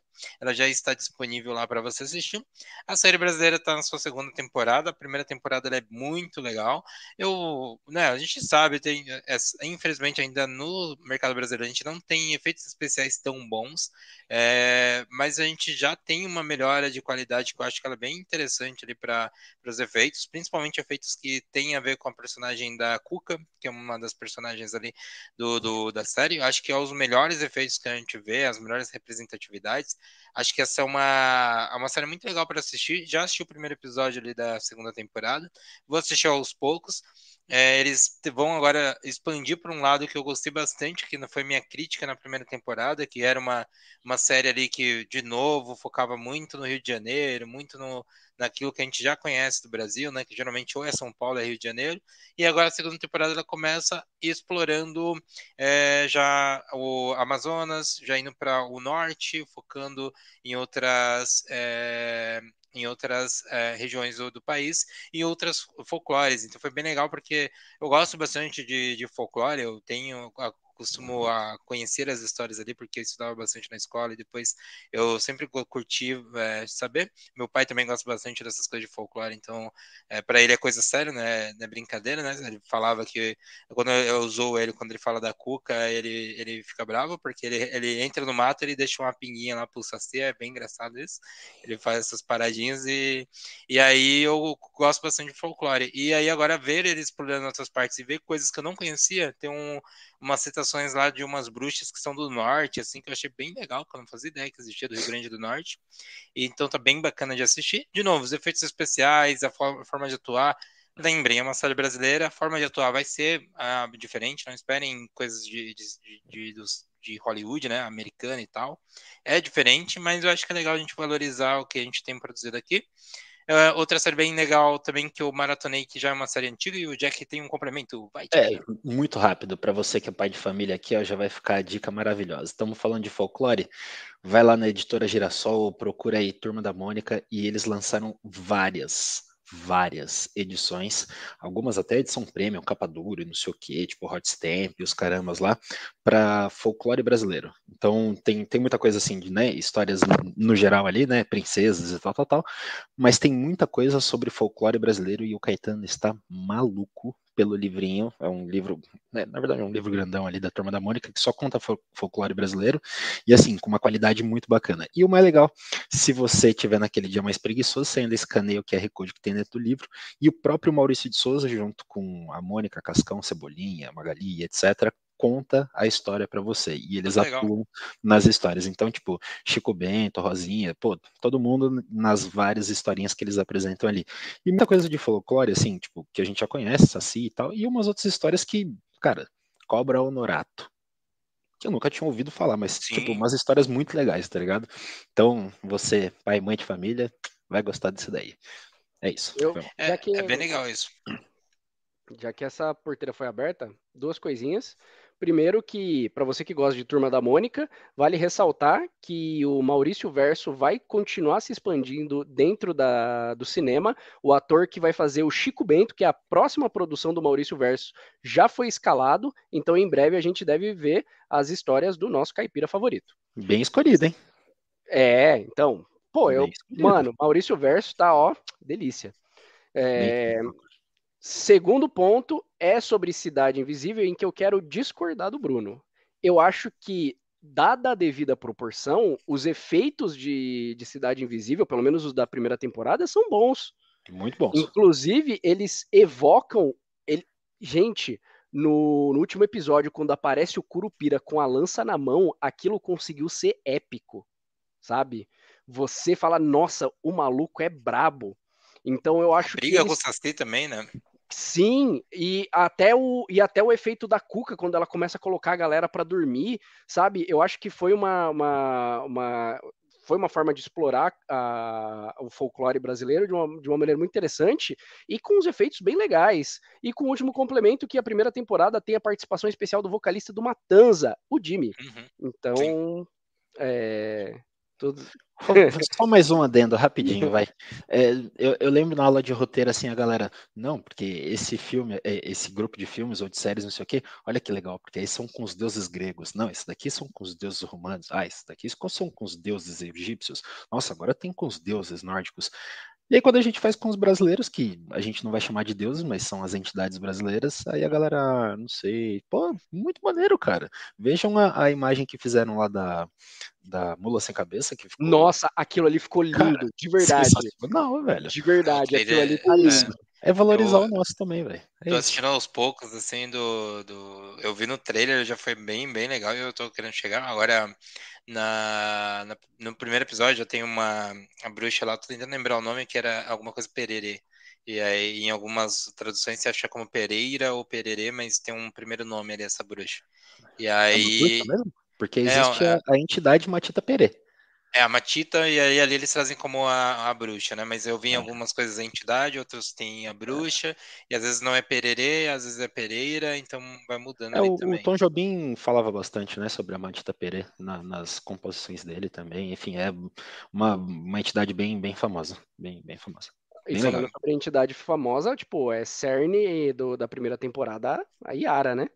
Sim, também. Também, a Yara. É, eu acho bem legal porque ele é o Boto, né? E as formas com as quais ele está trazendo. E é muito bacana a gente a assistir algo brasileiro e conseguir identificar né, as referências. Aí você vê, você vê a cobra, você fala, putz, é o, é o boitatá, você vê algum outro elemento, você fala, cara, é tal coisa. Então, identificar isso é bem legal e vale, eu acho que vale muito assistir. A gente tem ali, acho que ótimos atores também, é, é, o com destaque incrível para nossa querida que não envelhece também, é a. Meu Deus, fugiu o nome, tô assim. Alessandra Negrini. Alessandra Negrini, que, meu Deus do céu, Caraca, que atuação. Os personagens. Acho que a, a Cook é a melhor personagem que tem, né? A gente. Não só porque explora muito, mas o, tudo. A, a atuação dela, os efeitos que eles colocaram ao redor, né? Igual o Lomba destacou, e principalmente a cena da borboleta na primeira temporada, na hora que a borboleta é, fica parada em frente ao cara e muda, e aí nisso que muda vai para já é ela lá no lugar, é, é muito foda. Você olha e fala, cara, que legal, né? Ver esse, esse tipo de, de conteúdo sendo, sendo feito pelo Brasil, né? Então, é, espero que a, que a temporada tenha bastante audiência, que a gente tenha ali um, uma continuações ou encerramentos, ou até abertura para novas produções do tipo, né? Sejam explorando nosso folclore ou até explorando outras coisas. Mas aí trazendo também outras indicações que eu trouxe, é, que eu tenho aqui separado. É, eu maratonei a série Fundação. Eu não conhecia muito da história. Eu sei que era um livro do Isaac Asimov. É, confesso que tem muita coisa do Isaac Asimov para mim me aprofundar, porque sempre que eu vejo adaptações eu costumo gostar delas, né? Por exemplo, Zima Blue, que é um dos episódios ali de Black Mirror, que é um conta uma, um dos contos ali de Eu Robô, né? De, de robôs e tudo mais que o Isaac Asimov trabalha, que basicamente ele que estabeleceu as leis da da robótica, né, as leis que os robôs têm que obedecer. E aí, Fundação já é uma outra história, que ela, ela tem um, um conceito muito legal que, que me prendeu, que era muito voltado a essa fundação que vai preservar a história humana e como que a gente vai trabalhar. E o que mais me interessa é que tem essa pegada bem que a gente viu bastante em Duna de um futuro tão longínquo da humanidade onde a gente já não tem mais o contato com as origens humanas, né?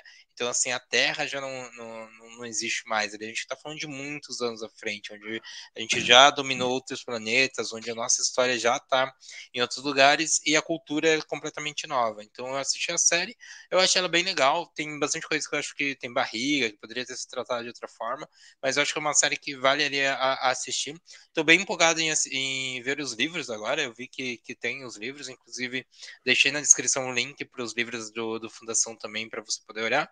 E aí é um dos, dos livros que eu quero me aprofundar mais ali, até porque o Asimov tem um papel bem interessante na cultura pop, né? Não só por conta de todo uh, o papel dos robôs, mas como as suas obras e as referências de suas obras em outras obras, né? Então eu achei bem bacana ali da série.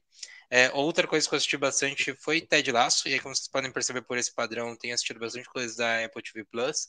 Ted Lasso está na sua terceira e última temporada. Duas primeiras temporadas incríveis. É uma série que eu, eu gostei bastante porque ela é aquela dramédia, né? Que você assiste ali.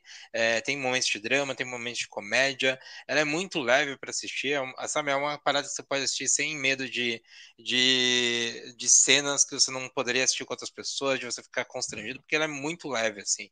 É uma série que ela te irrita. Com, é um personagem principal que ele, ele, é, é, ele é tão legal que você não sabe, você gosta, cara você também curte muito ele. Os outros personagens é, também são muito bons, assim. Ela não é uma série dessas que, que você fica irritado bravo com os personagens, até quando eles são é, personagens ruins, né? Que eles têm um traço de personalidade mais negativo, você consegue compreender eles e compreender toda a parte das dinâmicas. Então, tenho gostado bastante de assistir Ted Laço, que já está com dois episódios da terceira temporada disponíveis.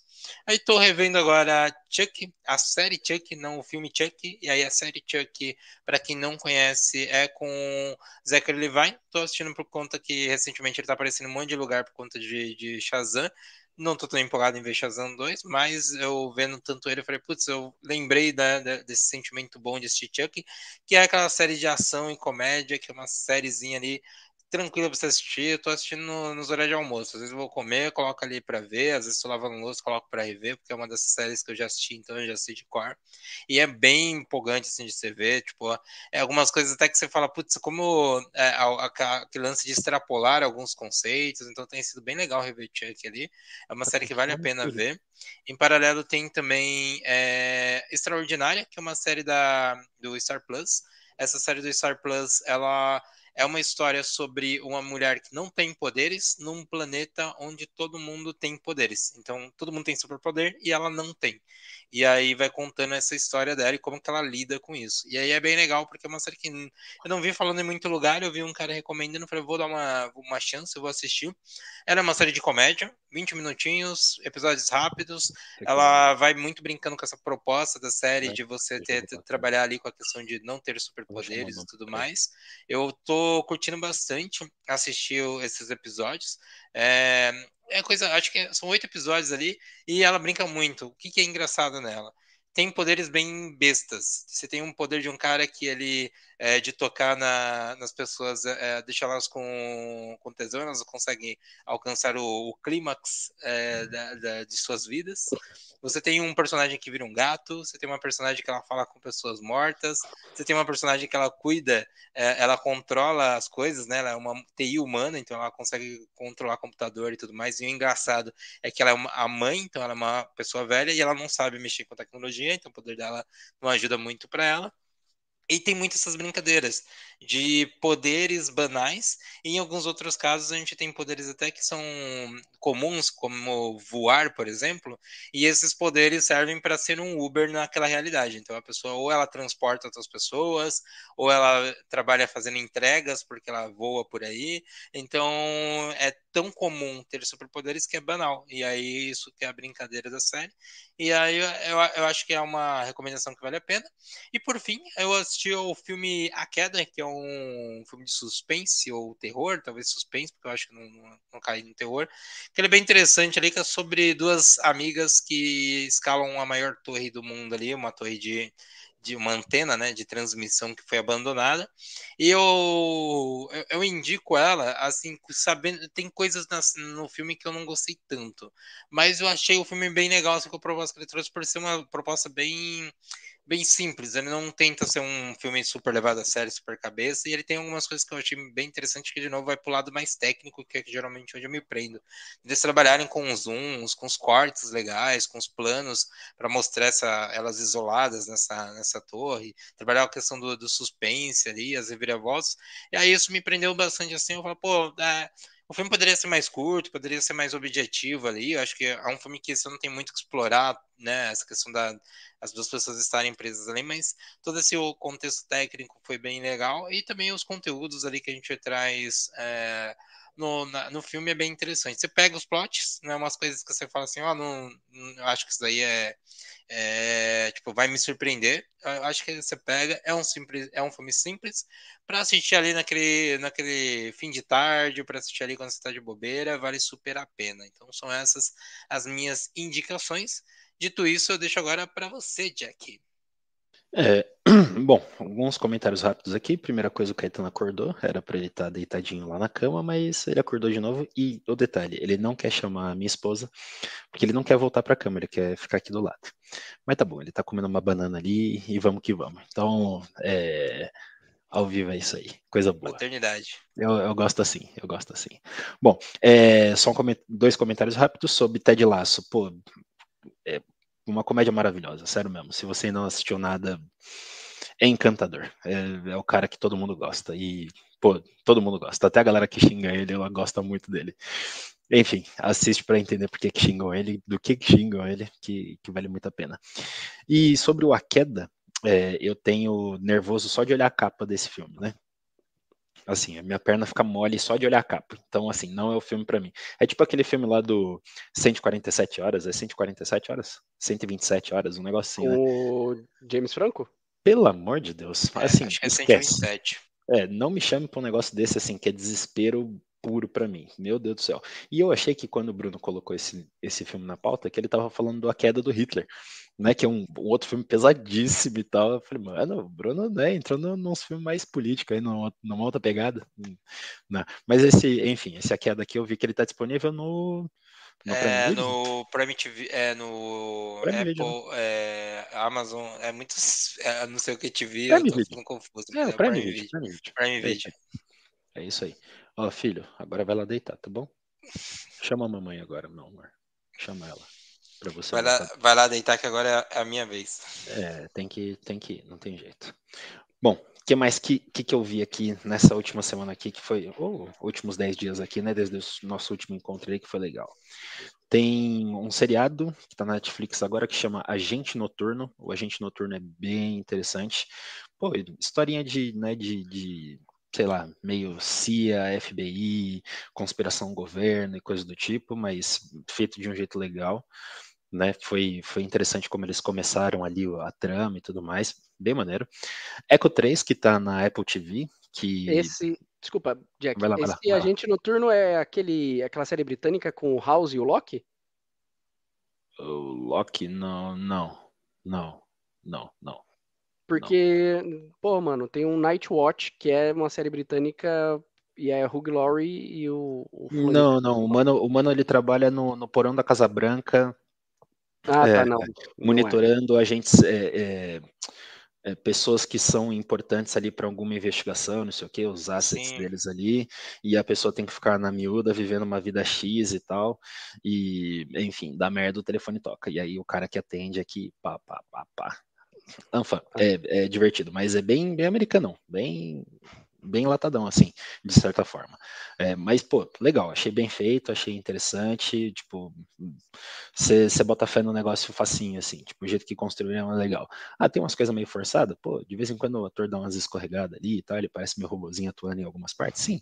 Mas no geralzão, é legal, é gostoso de consumir, você vai sair feliz, mais feliz do que quando você chegou. Então é isso.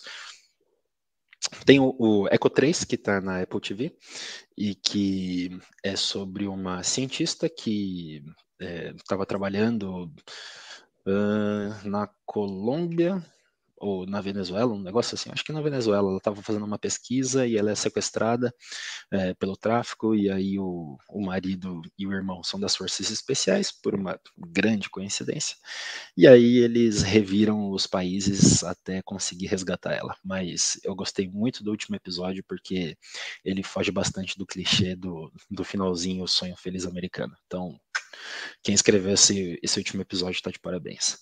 É, mas no geral, muito bem feito, muito bonito, muito, pô, muito bacana, assim. Você, você, de novo, bota fé no negócio rapidinho ali. Depois, a gente tem Two Broke Girls. Pô, tava aqui, ah, o que, que eu vou assistir aqui? Queria só dar umas risadas de leve aqui, tal, tal, tal.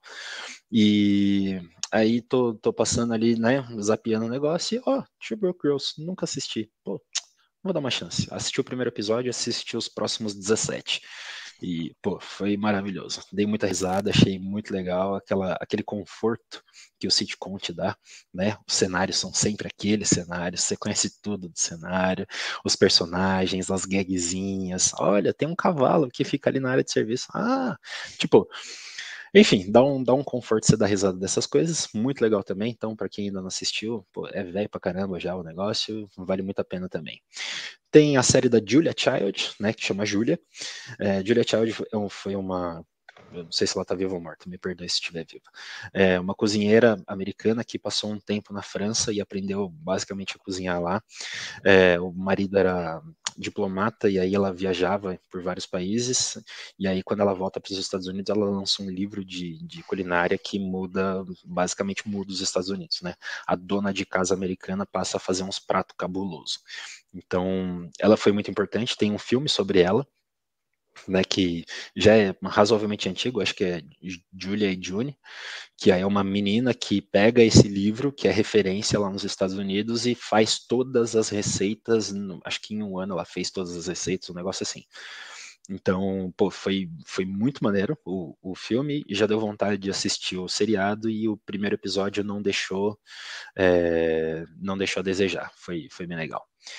Uh, para fechar, tem As Leis de Lydia Poet, que está na Netflix. É muito legal, suspense, assim, é tipo um. Vai, um Sherlock Holmes, só que ela é italiana, ela não é inglesa, e a protagonista, obviamente, uma mulher pô, muito legal. O que a gente esperava que Enola Holmes fosse, é, a Lydia Poit entrega todinha ali. E por último, não menos importante, eu acabei escutando algumas composições ali do Nino Rota. Nino Rota, para quem não sabe, foi um baita de um compositor de cinema. Ele fez algumas das trilhas sonoras mais importantes da história do cinema, entre elas a trilha do Poderoso Chefão. E aí tem uma curiosidade sobre esse essa trilha sonora, né? E como concorreu ao Oscar, o que aconteceu ali na sequência, que a gente vai contar num vídeo separado, num conteúdo separado do Patiscada, uma nova empreitada que a gente está se aventurando aí. Então, esperem ali nos nossos stories, nos nossos shorts aqui no YouTube também, essa historinha sobre o Oscar que o Nino Rota acabou não ganhando, com uma das melhores trilhas da história do cinema. E aí, os que não valem a pena, dois que eu assisti que eu falei, putz, até doeu na alma, os Winchesters, que, pô, né? Na verdade já deu já na outra série, agora eles tentaram reciclar o negócio e Pô, eu dormi no primeiro episódio, esquece, não dá. E por último, o filme O Faixa Preta, que saiu na, no Prime Video, se eu não tenho, se eu não me engano. E eu estava bem empolgado com esse, com esse filme, porque é a história do Fernando Tereré, que é um dos maiores atletas de jiu-jitsu de todos os tempos, é um dos maiores campeões mundiais aqui do, do Brasil. Ele tem uma história super sofrida de né, ter nascido numa família super pobre, tal, tal, tal, de ter vencido na vida através do, do jiu-jitsu, enfim. Ele teve um sucesso grande, foi abrir academia fora do país, não sei o que, e depois ele acabou é, caindo ali no, no, na armadilha das drogas, e, e, isso acabou afetando bastante a vida dele. Né? O filme traz isso de uma maneira, eu acho que, meio, primeiro, rasa, né? Tipo, eles, eles colocam como se única e exclusivamente o fato dele ter consumido durante um período da vida dele, curto me parece, é, ter consumido skunk nos Estados Unidos, né? Uma variação de, de maconha. É, isso teria desencadeado todo o problema dele e isso seria, sei lá, a base para que a esquizofrenia pudesse ter se manifestado nele e tudo mais muito rasa essa abordagem. É, em alguns momentos do filme tem um que meio que de putz, faltou coisa aqui, sabe? Tipo, se você olha com um pouco mais de critério, assim, a, a própria produção em si, o, o, filme, no fim das contas, né? Você olhando o material assim, você fala, pô, faltou, sei lá, será que faltou grana? Será que faltou alguma coisa aqui? Porque, tipo, parece que tá faltando realmente alguma coisa, sabe? Então, pô, Tereré tem uma história muito bacana, acho que daria para ter falado muita coisa da hora, tipo, ter explorado muito mais o lance dele ter sido cinco vezes campeão mundial e, e por aí vai, o como ele chegou lá. É, eles começam com uma das coisas que era interessante, o, o Tereré, ele ficou muito conhecido porque ele enfrentava uns caras que era tipo o dobro do tamanho dele aquela coisa assim do, da arte suave, dele, do de jiu-jiteiro conseguir enfrentar um cara que é muito maior, tipo o começo do UFC lá com, com um dos irmãos Grace, ele era a encarnação disso, tá ligado? Tinha um, uma semifinal, acho que de, de campeonato brasileiro, de mundial, não sei, que ele luta com um cara que é literalmente o dobro do tamanho dele. Entendeu? Então, tipo, você fica, mano, muito animado. Parece que você tá assistindo o Davi Golias e você bota fé no Davi. Tipo, você falou, mano, o Davi pode amassar sim o Golias. O Golias que fique ligeiro, porque é o cara é embaçado. Mas acabaram focando muito mais nessa outra parte que, honestamente, não é tão. Enfim, eu não, eu não sei nem se deveria ter tanto tempo de tela quanto teve lá no filme, né? Ainda mais para abordar da maneira que abordou. Achei bem, bem raso essa parte, assim. Mas de qualquer forma, tá lá o filme. Para quem gosta de Gil, é, é sempre legal assistir. É isso. Bacana. Famoso filme pro Erd, né? Porra, que sério mesmo, que decepção do cacete a hora que eu ouvi que eu, mano, não é possível que os caras fizeram isso, velho. Enfim, enfim, filme de jiu-jitsu me parece que ainda cai nessas filme de luta no geral, vai. Tirando os Kung Fu que eu já acho muito bem feito, eu acho que eles estão dentro do espacinho deles e usam bem aquele espacinho deles. O resto eu acho que sofre um pouco para até onde que eu posso ir e tal, e o que que eu deveria falar. Pô, porradaria, Kung Fu, eh, Jiu-Jitsu, pô, porradaria, rolar. Enfim, aí os caras começam a colocar umas outras coisas ali, sei lá, sei lá. Não gostei do resultado, não. Ah, total, né, cara? O, eu lembro de você falando sobre, se não me engano, talvez esteja na HBO. Você tinha perguntado aí, talvez esteja lá. Porque eu, eu lembro que eu vi o bannerzinho também em algum lugar. Mas que pena que o, que o filme não, não, não foi tão legal, né? E aí vale destacar que todas essas informações, todas essas recomendações estão já estão na nossa descrição aqui, então se precisar pegar algum nome do que a gente comentou ali, é só olhar na descrição. Então todas as indicações e contraindicações também estão lá. E a gente conseguiu trazer bastante temas aí para você poder olhar essa semana. Vale a pena ir ver. E se você quer indicar alguma coisa, você pode indicar lá através do nosso grupo no WhatsApp. Link também vai ficar aí na descrição para olhar. Pode indicar lá no Instagram, é só ir lá no Instagram. Pode comentar aqui nos comentários também, vai lá e comenta com uma indicação, que aí a gente pega essa indicação e já traz para o próximo episódio, a gente vai assistir também. E fica a dica de notícias, é, coisas que surgirem ao longo da semana. Se quiser, só dar um arroba patiscado ali no que vocês forem vendo, que a gente já traz como pauta aí para a próxima semana, né? Então, sempre que for tendo novidades ali, vocês podem nos mandar.